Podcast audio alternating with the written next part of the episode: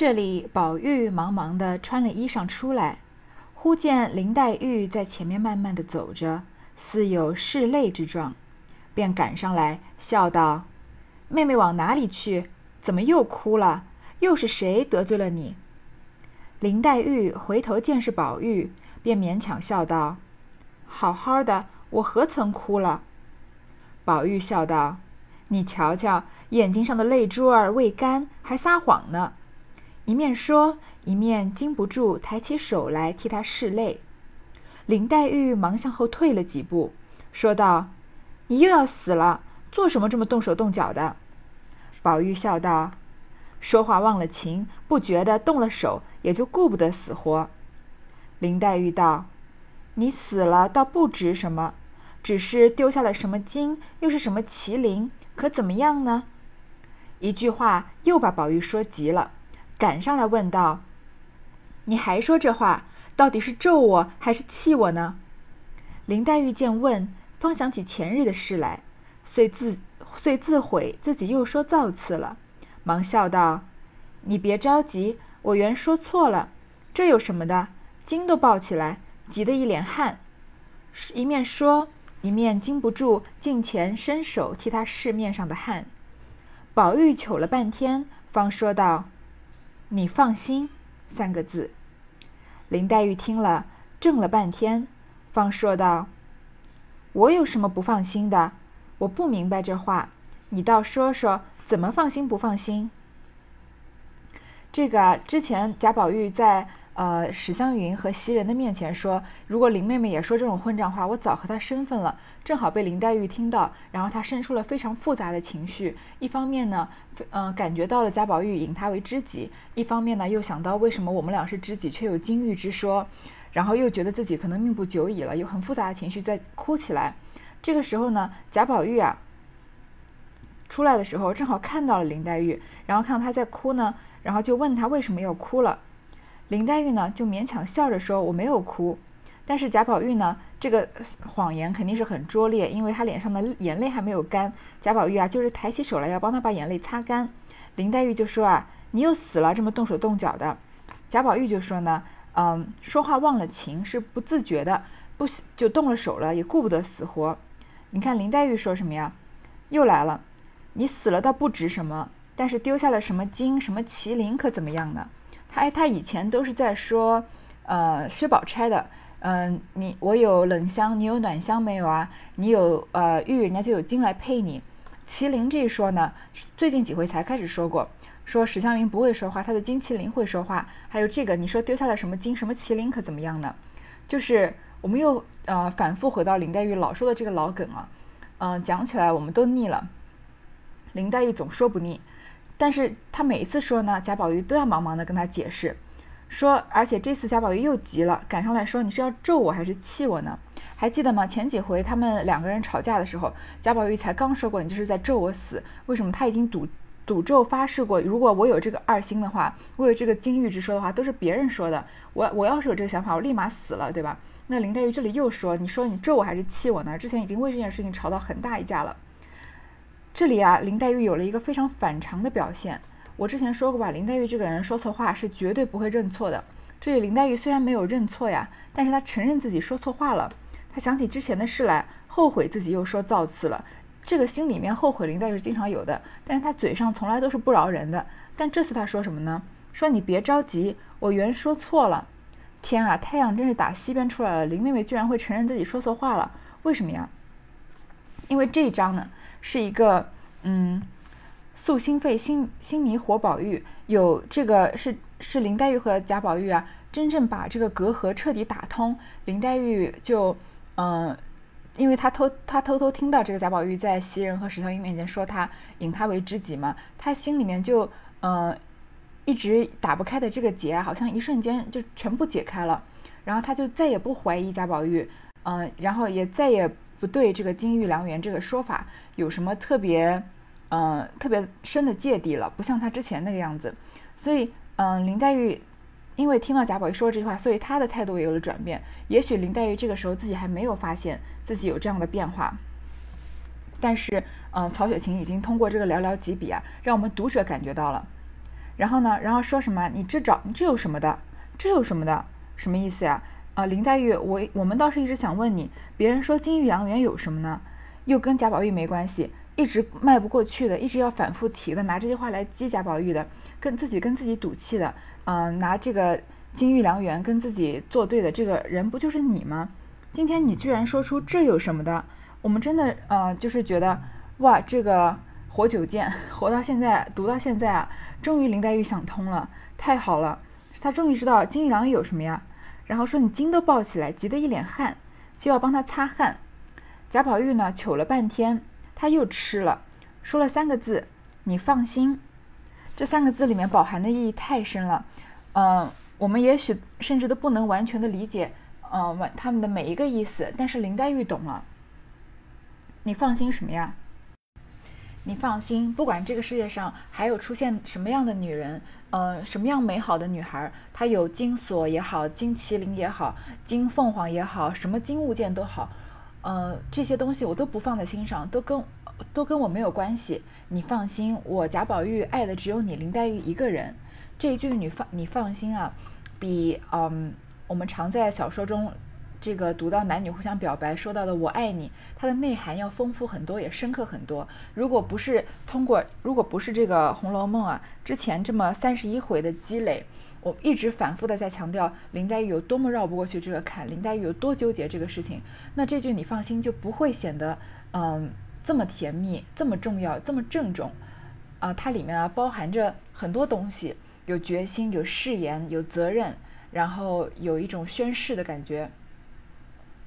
这种，呃，所以听到了“你放心”这句话呢，就是林黛玉和贾宝玉他们两个的灵魂都溶解在一起了，然后也是林，也是只有这个林黛玉能懂贾宝玉这个这三个字里面包含着多么深刻的这个感情。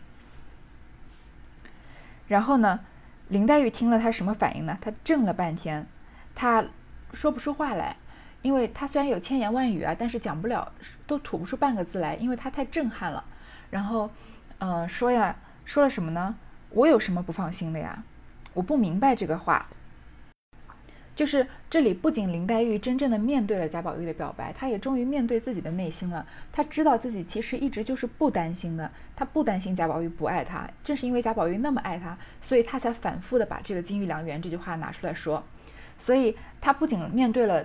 呃，贾宝玉的对他的爱呢，也终于面对了自己内心对贾宝玉的感情，也终于可以嗯迈过这个自己给自己设下的这个限制，自己给自己提的这个门槛，说就是说我有什么不放心的？我对你一直是放心的。宝玉叹了一口气，问道：“你果不明白这话？难道我素日在你身上的心都用错了？连你的意思若体贴不着，就难怪你天天为我生气了。”林黛玉道：“果然，我不明白放心不放心的话。”宝玉点头叹道：“好妹妹，你别哄我。果然不明白这话，不但我素日之意白用了，且连你素日待我之意也都辜负了。你皆因总是不放心的缘故，才弄了一身病。但凡宽慰些，这病也不得一日重似一日。”林黛玉听了这话。如轰雷掣电，细细思之，竟比自己肺腑中掏出来的还觉恳切。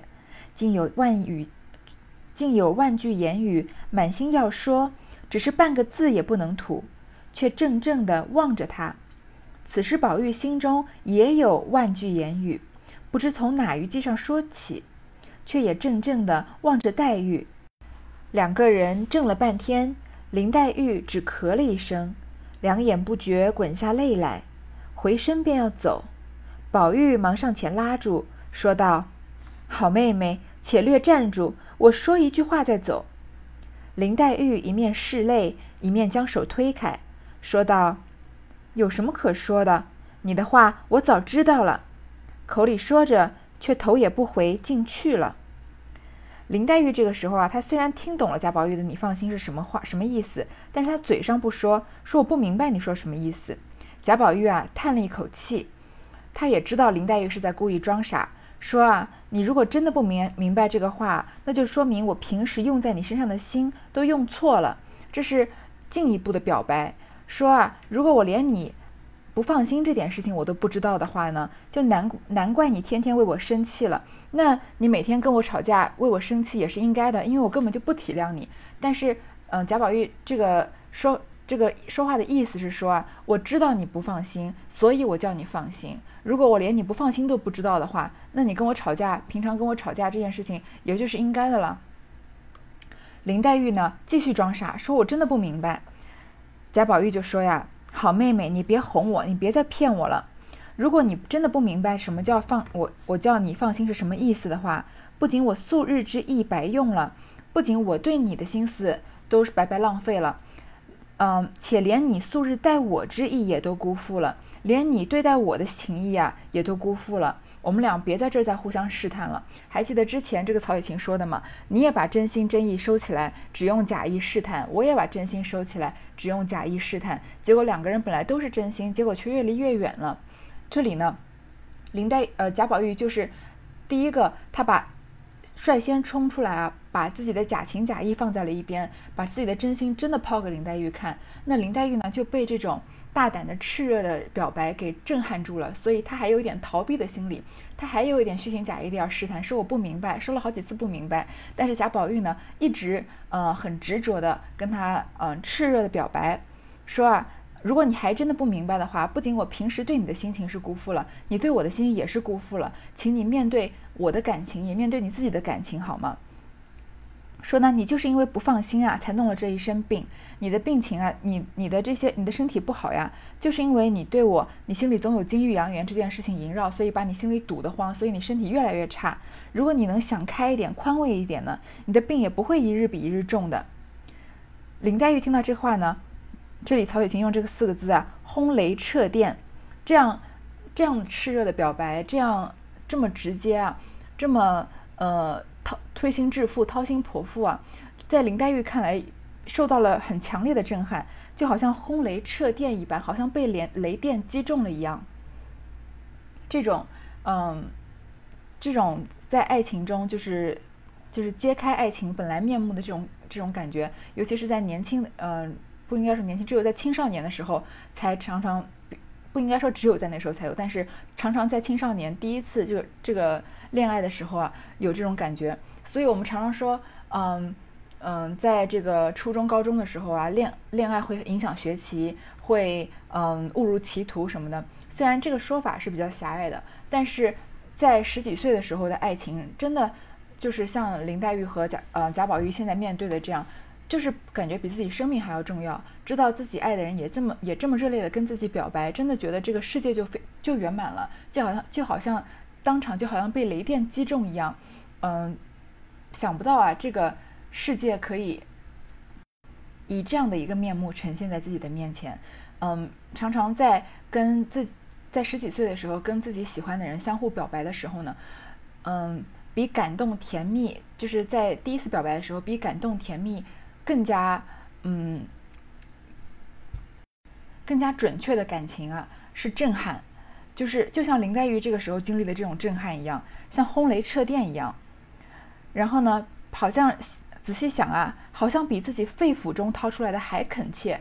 贾宝玉已经表白到这个份上了，他还能再逃避呢？他还能逃避吗？他不能逃避，但是他毕竟是个大家闺秀的小姐，她不能也这么炽热的跟贾宝玉表白，说，嗯，我对你，我对你都放心，我们以后都不要再吵架了，我们俩好好的在一起，好不好？不可能，他有千言万语啊要说，但是说不出来，就愣愣的望着他。贾宝玉呢？也有话要说，也说不出来，也望着黛玉。上一次他们俩这样对望啊，还是在吵架的时候，两个人对望着哭。然后呢，但是这一次呢，两个人心里面都有这个强烈的情感，已经是他们俩已经这个心意相通了，从此以后就再也不会像之前那样吵架了。然后呢，林黛玉咳了一声，两眼两眼就不觉滚下泪来，不觉滚下泪来，这用的很妙，因为有时候就是哭。哭这种情感啊，嗯，有时候会被放大，有时候比如说，呃，我之前说过会会变成，比如说女生跟呃男朋友吵架的一种武器，有时候有一点做作的成分在，有这个可能性啊。但是有的时候呢，哭是一种很自然的情感，在你还没有意识到自己在哭要哭的时候呢，眼泪就已经掉下来了。这里就是林黛玉受到这样的震撼之后呢，她可能在这里并不想要哭的，因为在这个在这个此时此刻哭啊，有一点不合时宜，不符合这个大家闺秀的身份。但是她不觉滚下来的，她控制不住了，回身便要走，就想抽离开这个场景，因为她感觉她自己 handle 不了了，她没办法处理这样的嗯这样这个直接大胆的表白。他要走呢，贾宝玉就拉住他说：“你站住，我再说一句。”这里林黛玉啊，把眼泪拭拭干之后，把他手推开。他说了这样的话：“有什么可说的？你的话我早知道了。”他再也不说：“嗯，我不懂你说什么意思了。你的话我已经知道了，什么都不用再说了。”从这一一时一刻开始呢，贾宝玉和林黛玉的感情就迈入了一个新的篇章。他们两个人，嗯，就真正的心意相通了。林黛玉就再也不再介意金玉良缘的事情了。他这个阴阳怪气的说了一个，呃，你要是死了，把金丢了什么金什么麒麟这句话，就是林黛玉最后一次提到这个，呃，关于金玉良缘这一说，不管是金锁还是金麒麟，所以我们之前觉得林黛玉反复这个味同嚼蜡，反复的说的这个老梗，就每次说都觉得很讨厌，很厌恶。请你，请我们也，我们这个时候也应该珍惜他最后一次说的这句话，因为他以后他跟贾宝玉有了这样的互相，这个贾宝玉跟他表白的场景之后呢，林黛玉就再也没有，呃，拿这件事情出来说事儿了。宝玉站着，只管发起呆来。原来方才出来慌忙，不曾带得扇子，袭人怕他热，忙拿了扇子赶来送与他。忽抬头见了林黛玉和他站着。一时黛玉走了，他还站着不动。莺儿赶上来说道：“你也不带了扇子去，亏我看见，赶了送来。”宝玉出了神，见袭人和他说话，并未看出是何人来，便一把拉住，说道：“好妹妹，我的这心事从来也不敢说，今儿我大胆说出来，死也甘心。我为你也弄了一身的病在这里，又不敢告诉人。”只好掩着，只等你的病好了，只怕我的病才得好呢。睡里梦里也忘不了你。袭人听了这话，吓得破消魂散，只叫神天菩萨坑死我了，便推他道：“这是哪里的话？敢是中了邪，还不快去！”宝玉一时醒过来，方知是袭人送扇子来，羞得满面紫胀，夺了扇子。便忙忙的抽身跑了。在写过这么震撼的表白场景之后呢，我们应该都有这样的疑问：你这个这个曹雪芹啊，他把这个场景写的太大了，他接下来怎么转换到后面的这个故事发展呢？如果以我们这样这个嗯思路很局限、文采很普通的人来想，比如说我来想吧。可能就是林黛玉回去之后，然后仔细的想一想，辗转难眠，然后慢慢慢慢慢就睡了，然后第二天怎么怎么怎么样，或者是以贾宝玉的方向写，但是这就体现不出曹雪芹他这个神人的境界了。他是怎么把这个场景转换过去呢？因为我们看这章的这个这回的回目啊，“素肺腑心迷活宝玉”，是我们说的这个互嗯宝黛啊这个心灵相通的这个场景，还有“含耻辱情烈死金钏”呢，怎么转过去呢？他是这样转的，林黛玉走了呀，贾宝玉就发着呆。原来呢，他出来的太慌忙来追林黛玉嘛，没有带扇子。那袭人呢，赶来给他送扇子，把以这个袭人来送扇子的这个场景啊，袭人看到了宝黛站着在说话，因为她是个丫鬟的身份，她不可能过去打扰主人说话。然后，但是呢，他们讲完了，林黛玉走了，贾宝玉还没走，所以袭人就过来说：“你不带了扇子吗？亏我看见就送过来。”他不知道贾宝玉和林黛玉在说这么重要的话，在进行这么炽烈的表白，他只是看到他们说话嘛。那突然袭人成了这个场景中的一个第三者，然后再从袭人的方向带到接下来的情景，是一个非常高明的手法。这里呢，继续延续宝玉的这个情感，因为他不是有一些痴病嘛，他都他都不知道林黛玉走了，他都不知道袭人是袭人，他只知道有一个女孩子过来跟他说话，他心里还想着林黛玉，他就。要把自己说的那句话说完，他没有，他没有听到林黛玉说不用说了，你说的我都已经知道了。他继续说这个话，这个话呀，就像林，如果是贾宝玉之前跟林黛玉说的“你放心”这样的话，被袭人听到了还没什么，毕竟袭人没有什么文化，他跟贾宝玉也不是什么心灵相通，他只是跟他，他只是很了解贾宝玉的生活习惯，对他很无微不至而已。所以如果他听到贾宝玉说“你放心”，他并不会有什么感觉。但是贾宝玉这里呢，他的表白非常的直接，即使是袭人也听得是一清二楚，非常的明白。贾宝玉已经说什么呢？我的心事啊，我不敢说，今天我就说出来，那我死了也甘心了。为什么呢？不仅你想不开啊，你的病因为这件事情不停的加重，我为你呢也弄了一身的病在这里。其实贾宝玉身体上并没有什么病，还是说他的心病了。我又不敢告诉别人，只好掩着，因为我我最爱的是你嘛。但是我不能这这个呃，毕竟有这些封建礼教啊，有这个家族社会的束缚，我不可能爱你就就这么直接，这么明白，这么。大大方方的爱你啊，我只能藏着掩着，只有等你的病好了，我的病才能好呢。什么时候你不怀疑我了，你彻底的放下心来了，那那我对你的，我因为你勾出来的这个病啊，也才能彻底的好。睡里梦里也忘不了你，这个已经有点肉麻的这样的表白了。袭人听了呢，吓得破消魂散，因为这个话说出来太不合礼数了。你想想，如果是被王夫人听到的话，会怎么样？就只好叫啊，神天菩萨坑死我了！还说他是不是中了邪？这个袭人承受不住这样的呃这么大的一个八卦，他就只好这个推脱说是不是中邪了？其实贾宝玉喜欢林黛玉，人人都知道，只是他没有想到贾宝玉会这么直接的说出来。结果贾宝玉醒过来呢，才知道是袭人送了扇子过来，羞得满面紫胀，他才从他的这个感情里面醒过来，夺了扇子抽身就跑了。这里写的非常的妙，把这个袭人引进来，不仅呃延续了这个贾宝玉的这个嗯情绪，还有他这他这个表白的这样的场面。因为林黛玉走了嘛，不可能这个场面在这里戛然而止，他给他画上了一个比较完美的句号。另一方面呢，因为有袭人的介入，再通过袭人的这个行为举止和他接下来的活动，再引到接下来的这半段，嗯，含耻辱、情烈死金钏的剧情上。好，这一段呢是《红楼梦》里面很重要的宝黛互这个情绪上面，嗯，情感上面互相相通的一个剧情。从这可以说是《红楼梦》里面宝黛关系的一个分水岭。在他们呃两个人互相这样表白之前呢，他们是用假情假意试探对方，尤其是林黛玉嘛，林黛玉反复提起金玉良缘，不知道几十次，我讲的都烦了。在这段呃他们俩互相呃诉衷肠、诉肺腑之后呢，林黛玉。慢慢的开始变，好像变了一个人一样。我们后面可以看他很多行为啊，是在他在三三十二回之前不可能出现的行为。他很多讲话的这个言语啊，他很多嗯，很为别人着想，很得体，跟这个薛宝钗相处，呃，很自然的这样的一个场景啊，好像是之前不太可能出现的。在三十二回他们俩互通了肺腑之后，都出现了。因为在这三十二回以后呢，林黛玉就彻彻底底的放心了。她不仅放心了，她也放下了。这一段就先讲到这里。